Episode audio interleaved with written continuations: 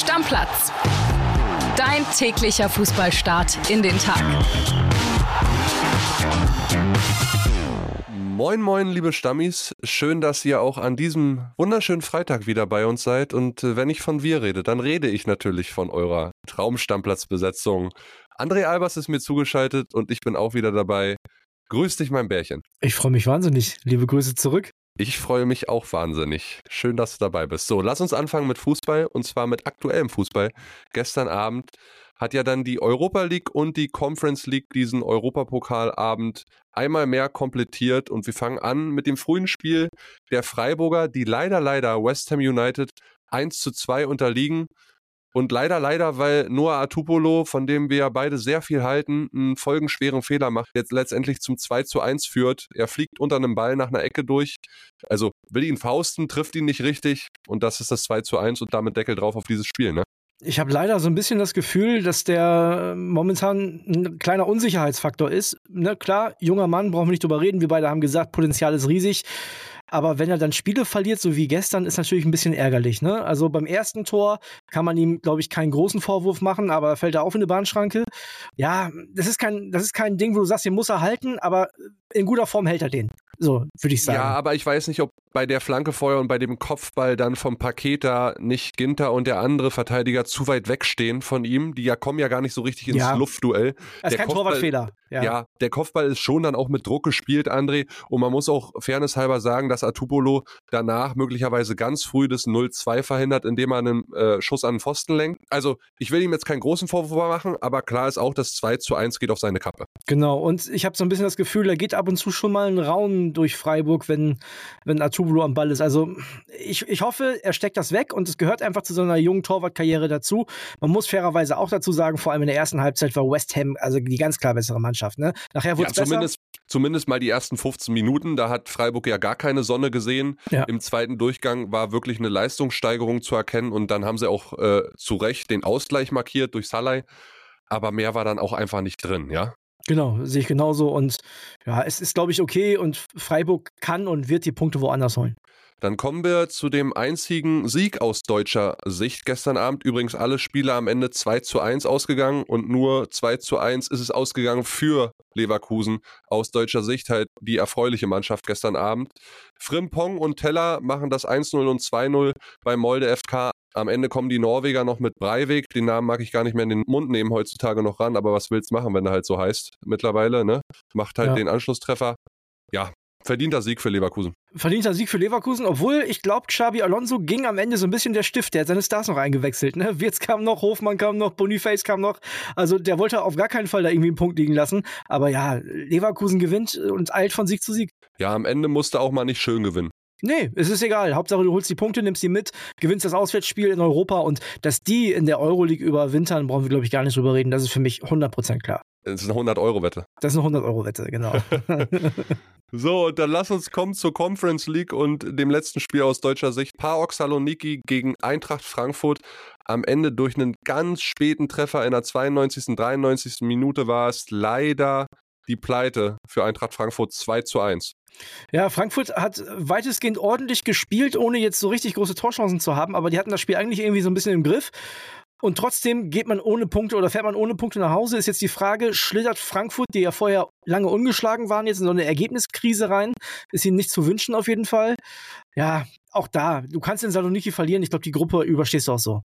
Ja, ich meine, da sind Helsinki und Aberdeen noch drin. Ja, Nichts gegen du. die, aber die musste halt schlagen und Saloniki schlägst du möglicherweise zu Hause auch.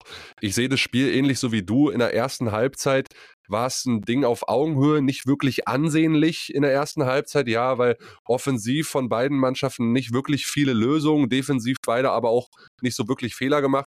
Der Standard führt dann in der ersten Halbzeit zum 1-0 und in der zweiten Halbzeit verdient sich Frankfurt den Ausgleich und dann einfach Pech zum Schluss. Ja, ja, das passiert.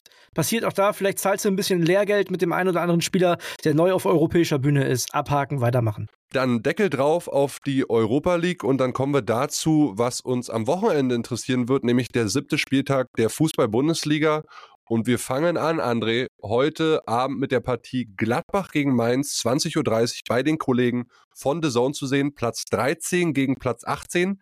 Gladbach, ey, das musst du dir mal auf der Zunge zergehen lassen, mein Lieber, kann zum ersten Mal seit über 500 Tagen eine Serie starten und einen zweiten Sieg in Folge schaffen. Die letzten zwei Siege in Folge gab es unter Adi Hütter im März 2022. Ja, und die Gladbacher haben ja von mir in den letzten Wochen so ein bisschen Lack gekriegt. Das werden die äh, Gladbach-Fans gerne hören. Ich glaube, dass das gelingt. Ich glaube, äh, dass das Euphorie gibt. Dieser Sieg in Bochum. Mainz kommt zu einem, glaube ich, relativ günstigen Zeitpunkt auch. Und ich bin mir schon ziemlich sicher, dass Gladbach auf jeden Fall mindestens einen Punkt zu Hause behält. Ich glaube aber an 2 zu 1 für die Borussia. Ja, sowohl Bochum als auch jetzt das Mainz-Spiel ist natürlich Wasser auf die Mühlen für alle Gladbacher, die so ein schwieriges Auftaktprogramm hatten und damit gehadert haben. Ja, was auch verständlicherweise äh, so war. Und ich glaube auch, dass Gladbach das macht. Sie können jetzt sieben Punkte schon zwischen sich und Mainz legen.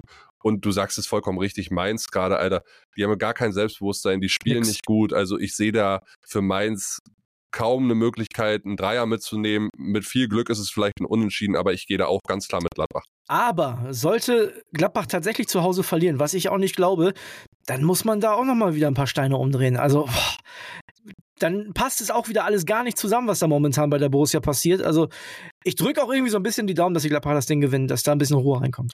So, dann der Bundesliga Samstag mit einer kleineren Konferenz als sonst, weil wir sehen am Sonntag ja drei Spiele aufgrund unserer Europa League Teams. Und wir fangen an mit der Partie am Samstag 15.30 Uhr Stuttgart gegen Wolfsburg, André.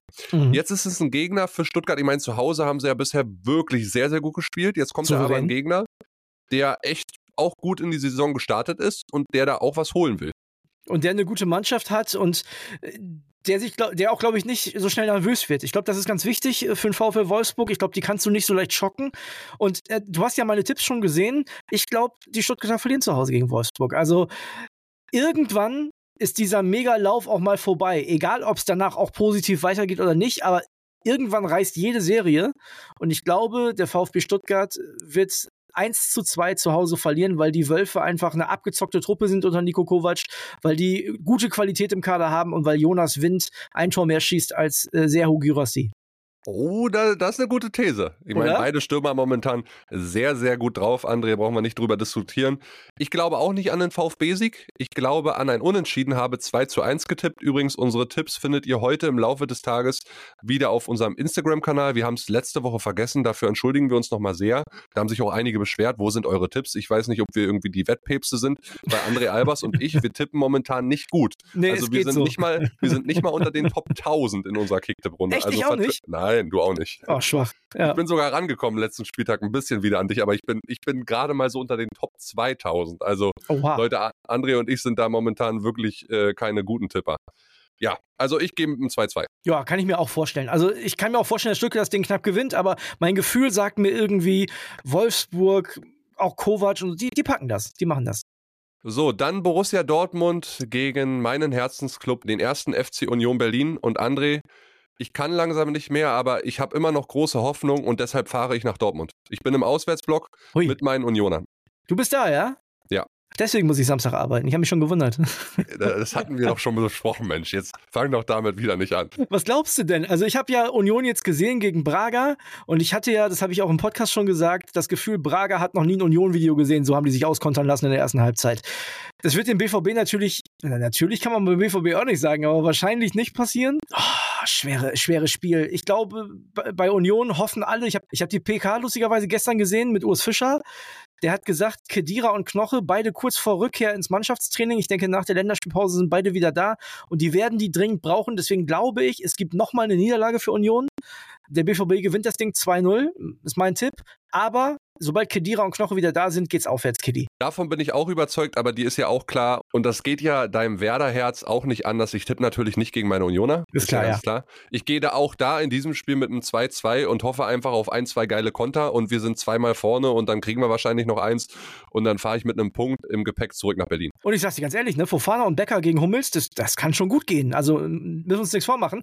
Ich habe zum BVB noch eine kurze Sache. Ich bin sehr erstaunt gewesen, dass Gregor Kobel seinen Vertrag verlängert hat. Ging mir also, auch so. Das hätte ich überhaupt nicht gedacht, weil ich bin mir sicher, der hat alle Optionen in Europa, die es gibt, äh, bei irgendeinem Topclub im Tor zu stehen. Der BVB ist ein halber Topclub. Ich glaube, so fair kann man sein.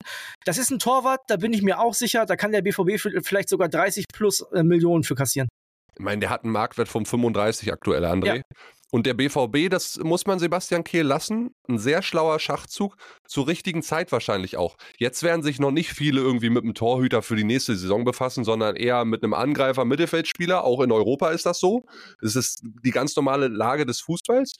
Und deswegen war Sebastian Kehl wahrscheinlich jetzt schon seit Ende August, Anfang September da drin in den Verhandlungen. Und ich meine, Gregor Kobel verdreifacht sein Gehalt einfach Tja. mal mit einer Verlängerung um zwei weite Jahre bis 2028. Der kriegt statt 3,5 ab jetzt 10 Millionen. Hochverdient übrigens im Verhältnis. Also, ne, ob das, ob das zu viel Geld ist für einen Fußballer, brauchen wir nicht drüber reden. Das ist ja immer so. Aber im Verhältnis, finde ich, für die Leistung, die er bringt, ist das absolut in Ordnung. Naja, ganz einfach. Vergleichen wir mal das, was Gregor Kobel für diesen Club leistet und das, was Niklas Süle für diesen Club leistet, der im Übrigen beim BVB Topverdiener ist und nochmal eine Million mehr verdient als ja, Gregor Kobel. Ja, also Gregor Kobel für mich momentan der beste Torwart der Bundesliga und deswegen auch völlig zu Recht mehr Geld und einen besseren Vertrag beim BVB. Gut, dann lass uns weitermachen mit Augsburg gegen Darmstadt, 14. gegen 15. Kracher. Thorsten Lieberknecht hat sich diese Woche im Training Muskelfaserriss zugezogen. Der hat wohl ein bisschen zu viel oder zu hartherzig gecoacht, weiß ich auch nicht. Er, er hat, hat, gesagt, er hat eine Übung vorgemacht und ist, dabei ist es passiert. Das, ist natürlich, das sieht als Trainer doof aus dann, ne? Er kann nicht spielen, er kann nicht helfen. er kann nicht mit auf dem Platz, ja. Schade. Nein, aber ja, ich, ich gehe da mit Augsburg 2-1. Ich gehe auch mit Augsburg, weil Augsburg zwar eine Wundertüte ist, aber ich bei denen in dieser Saison auch zu Hause schon offensive Wucht gesehen habe. Und ich glaube, Demirovic und insgesamt auch mit dem Stadion, dass Augsburg die Punkte zu Hause behält, glaube ich auch. Ich habe, glaube ich, sogar 3-1 getippt. Leipzig gegen Bochum und ich glaube, alle Bochumer hoffen jetzt darauf, dass du eine hohe Niederlage für Bochum tippst und dass sie dann doch irgendwie ein Wunder packen in Leipzig und das Ding gewinnen. Bochum-Fans und ich hier machen den Handschlag. Da gibt es natürlich aus meiner Sicht eine hohe Niederlage für den VfL. Jetzt na, kurz weghören, liebe Bochum-Fans, aber ich wollte eigentlich noch höher tippen und fand es aber respektlos und habe deswegen nur 5-0 für Leipzig getippt. Ich auch, ich habe auch 5-0 getippt. Hast du auch 5-0 getippt? Ja. ja. Ich, also ich hatte erst 7 überlegt, da dachte ich so, nee, nochmal 7 und das, das will ich auch hier im Podcast nicht machen. Das, das ist aber auch der Grund schon. Also ich glaube, Leipzig wird das Spiel deutlich gewinnen und ihr wisst, liebe VfL-Stammis, das ist ein sehr gutes Zeichen für euch. Gut, und dann kommen wir zum Topspiel am Abend, Samstag, 18.30 Uhr. Werder Bremen gegen Hoffenheim. Da kriege ich ja schon wieder Sorgenfalten auf der Stirn. Ne? Fast das so wie Materazzo, der ja möglicherweise auf äh, Kamaric verzichten muss. Das wäre ja für Werder Bremen gar nicht so schlecht. Aber Werder Bremen ist einfach verrückt. Was soll ich dir sagen? Nabi Keita von einem Startelf-Einsatz, vom Startelf-Debüt, das finde ich schon mal eine positive Geschichte. Da fehlt aber schon wieder die halbe Abwehr und da kann auch da kann alles passieren. Favorit ist Hoffenheim, ist klar. Die, die haben den besseren Kader, die haben den besseren Lauf. Aber wenn Werder Bremen am Samstagabend mit 2 zu 1 gewinnt, wie ich es bei getippt habe, aus Verzweiflung und Hoffnung, äh, dann würde es mich aber auch jetzt nicht so übertrieben wundern, ehrlich gesagt. Also das ist halt so, das wäre so typisch Werder Bremen, dann nächste Woche wieder 4-0 auswärts verlieren. Ja, sorry, ich kann nicht für Werder Bremen tippen. Nee, muss also, auch nicht. Alles gut.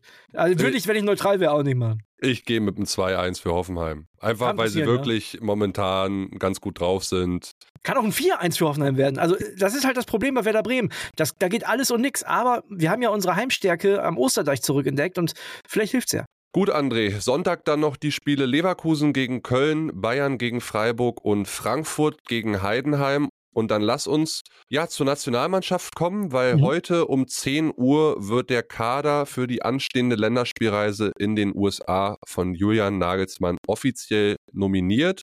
Und wir haben, und, und das ist ja für Bild relativ normal und das ist auch der Anspruch, den unsere Reporter haben, wir haben schon mal nachgeforscht, wer denn so nominiert werden könnte. Und der Kollege Max Wessing, der kennt schon einen Teil des Nominierungsplans von Julian Nagelsmann. Und in seine Sprachnachricht hören wir mal ganz kurz rein. WhatsApp ab. Ja, da bahnt sich tatsächlich eine große Überraschung an, vor allen Dingen aus Dortmunder Sicht, sowohl im positiven als auch im negativen Sinne aus Sicht der Spieler. Zuerst das Positive. Mats Hummels steht nach unseren Informationen kurz vor der Rückkehr ins DFB-Team. Unter Ex-Trainer Hansi Flick wurde er überhaupt nicht mehr berücksichtigt. Jetzt unter Julian Nagelsmann steht sein Comeback kurz bevor, nachdem er in den letzten Wochen beim BVB in der Innenverteidigung wirklich überzeugen konnte. Schlechter sieht's dafür bei Karim Adeyemi, Emre Can und Nico Schlotterbeck aus. Nach unseren Infos hat Julian Nagelsmann man sich dazu entschieden, alle drei zunächst nicht zu berücksichtigen für die nächste Länderspielphase, die das DFB-Team in den USA verbringen wird. Schlotterbeck hat zuletzt im DFB-Team nicht überzeugen können. Emre Can spielt bislang eine ja, eher durchwachsene Saison als Kapitän beim BVB und Karim Adeyemi war zuletzt auch nicht zu 100 Prozent gesetzt. Das ist nun die Reaktion von Nagelsmann, die bei Borussia Dortmund natürlich für große Diskussionen sorgt. Ja, André, zwei positive Sachen, die ich da gleich mal anmerken möchte. Also erstens finde ich es gut, wenn Mats Hummels wirklich nominiert wird, weil nennen wir gerade einen deutschen Innenverteidiger, der besser spielt als Mats Hummels. Ich glaube, da gibt es aktuell keinen. 100 Prozent bin ich bei dir. Und die zweite Sache ist, Sky hat ja dann gestern Abend, nachdem wir vermeldet haben, dass Mats Hummels dabei sein soll, auch vermeldet, dass Chris Führig vom VfB Stuttgart dabei sein soll und auch, dass Pascal Groß von Brighton wieder dabei sein soll. Das zeigt mir, dass Julian Nagelsmann nach dem aktuellen Leistungsstand der Spieler nominiert. Also nicht irgendwie freundschaftliche Nominierung, sondern wirklich die Besten für dieses Land. Und das gefällt mir erstmal, wenn es denn heute um 10 Uhr wirklich so kommt. Ja, ich äh, verstehe auch nicht so ganz, warum die Nichtnominierung von Adeyemi, Schlotterbeck und von Chan für große Diskussionen in Dortmund sorgen sollen, denn die sind alle außer Form. Also Adeyemi ist katastrophal außer Form, also wirklich katastrophal. Den zersäge ich jetzt heute nicht nochmal. Ja, nee, aber ne, man hat's ja, man sieht's ja, wenn man's, wenn man sich die Spiele anguckt. Emre Can hat seinen Stammplatz momentan verloren beim BVB, also zuletzt nur eingewechselt und Schlotterbeck war katastrophal beim DFB-Team. Also von daher sind das folgerichtige und ganz klare äh, Entscheidungen von Julian Nagelsmann, wenn es denn so kommt. Und das ist ja das Gute. Ob es so kommt, erfahren wir heute im Laufe des Tages und wir werden drüber reden morgen in der Sonderfolge. Es wird morgen eine Sonderfolge zum Kader, zur Nominierung von Julian Nagelsmann geben. Ihr wisst, Nationalmannschaft ist mein Lieblingsthema. Ich habe gleich auch noch einen kleinen Take dazu und deshalb lasse ich es mir natürlich nicht nehmen, darüber zu reden. Über diesen Kader von Julian Nagelsmann, worauf ich schon sehr gespannt bin. Dann mach doch gleich noch deinen kurzen Take. Es gibt ja jetzt äh, tatsächlich das erste Heimspiel der Nationalmannschaft, ist rausgekommen äh, gegen die Türkei in Berlin. So, und ich frage mich, Kili, und ich habe mich unglaublich doll mit dem Kolibri gestritten. Wir streiten uns echt nicht oft, aber wir haben uns richtig gefetzt, also fast schon beleidigt äh, via WhatsApp gestern. Weil ich frage mich, wer plant denn diese Scheiße schon wieder beim DFB? Also erst diese USA-Reise, weißt du, vor der Heim-EM, wo du nachts Freundschaftsspiele hast. Und jetzt ist das erste Heimspiel. Du willst irgendwie mit Euphorie in dieses EM-Jahr gehen.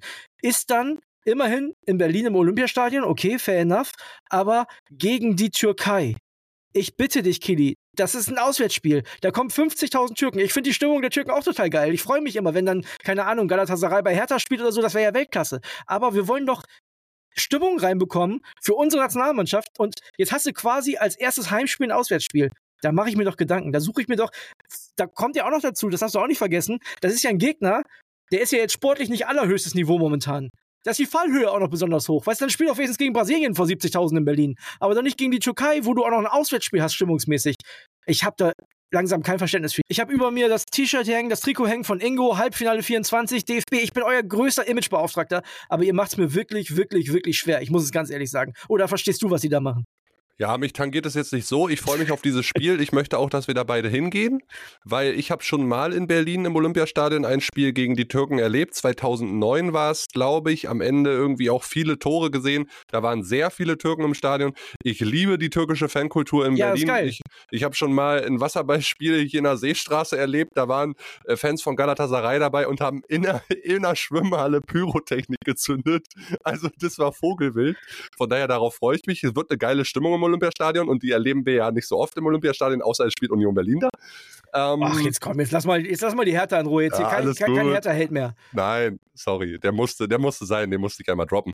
Aber, ja. aber also der Zeitpunkt ist doch falsch, Kili. Also ich liebe das auch. Ich finde das auch geil. Ich freue mich auch, wenn da 50.000 Türken sind. Ich finde es auch, ich finde es cool. Aber doch nicht vor unserer Heim-EM. Wenn wir gerade versuchen, Nationalmannschaft und Fans wieder zusammenzubringen, da so ein Auswärtsspiel draus machen. Das ist doch einfach nur dumm. Ja, jetzt zieh mal wieder, gestern habe ich schon zu dir gesagt, die Spritze aus dem Arm und ja, wir machen mach's. den Deckel drauf, okay? Beruhig Besser dich. ist es. Freunde, Deckel drauf, morgen Nagelsmann Kader. Ciao, ciao. Schönes Wochenende. Ciao. Stammplatz. Dein täglicher Fußballstart in den Tag.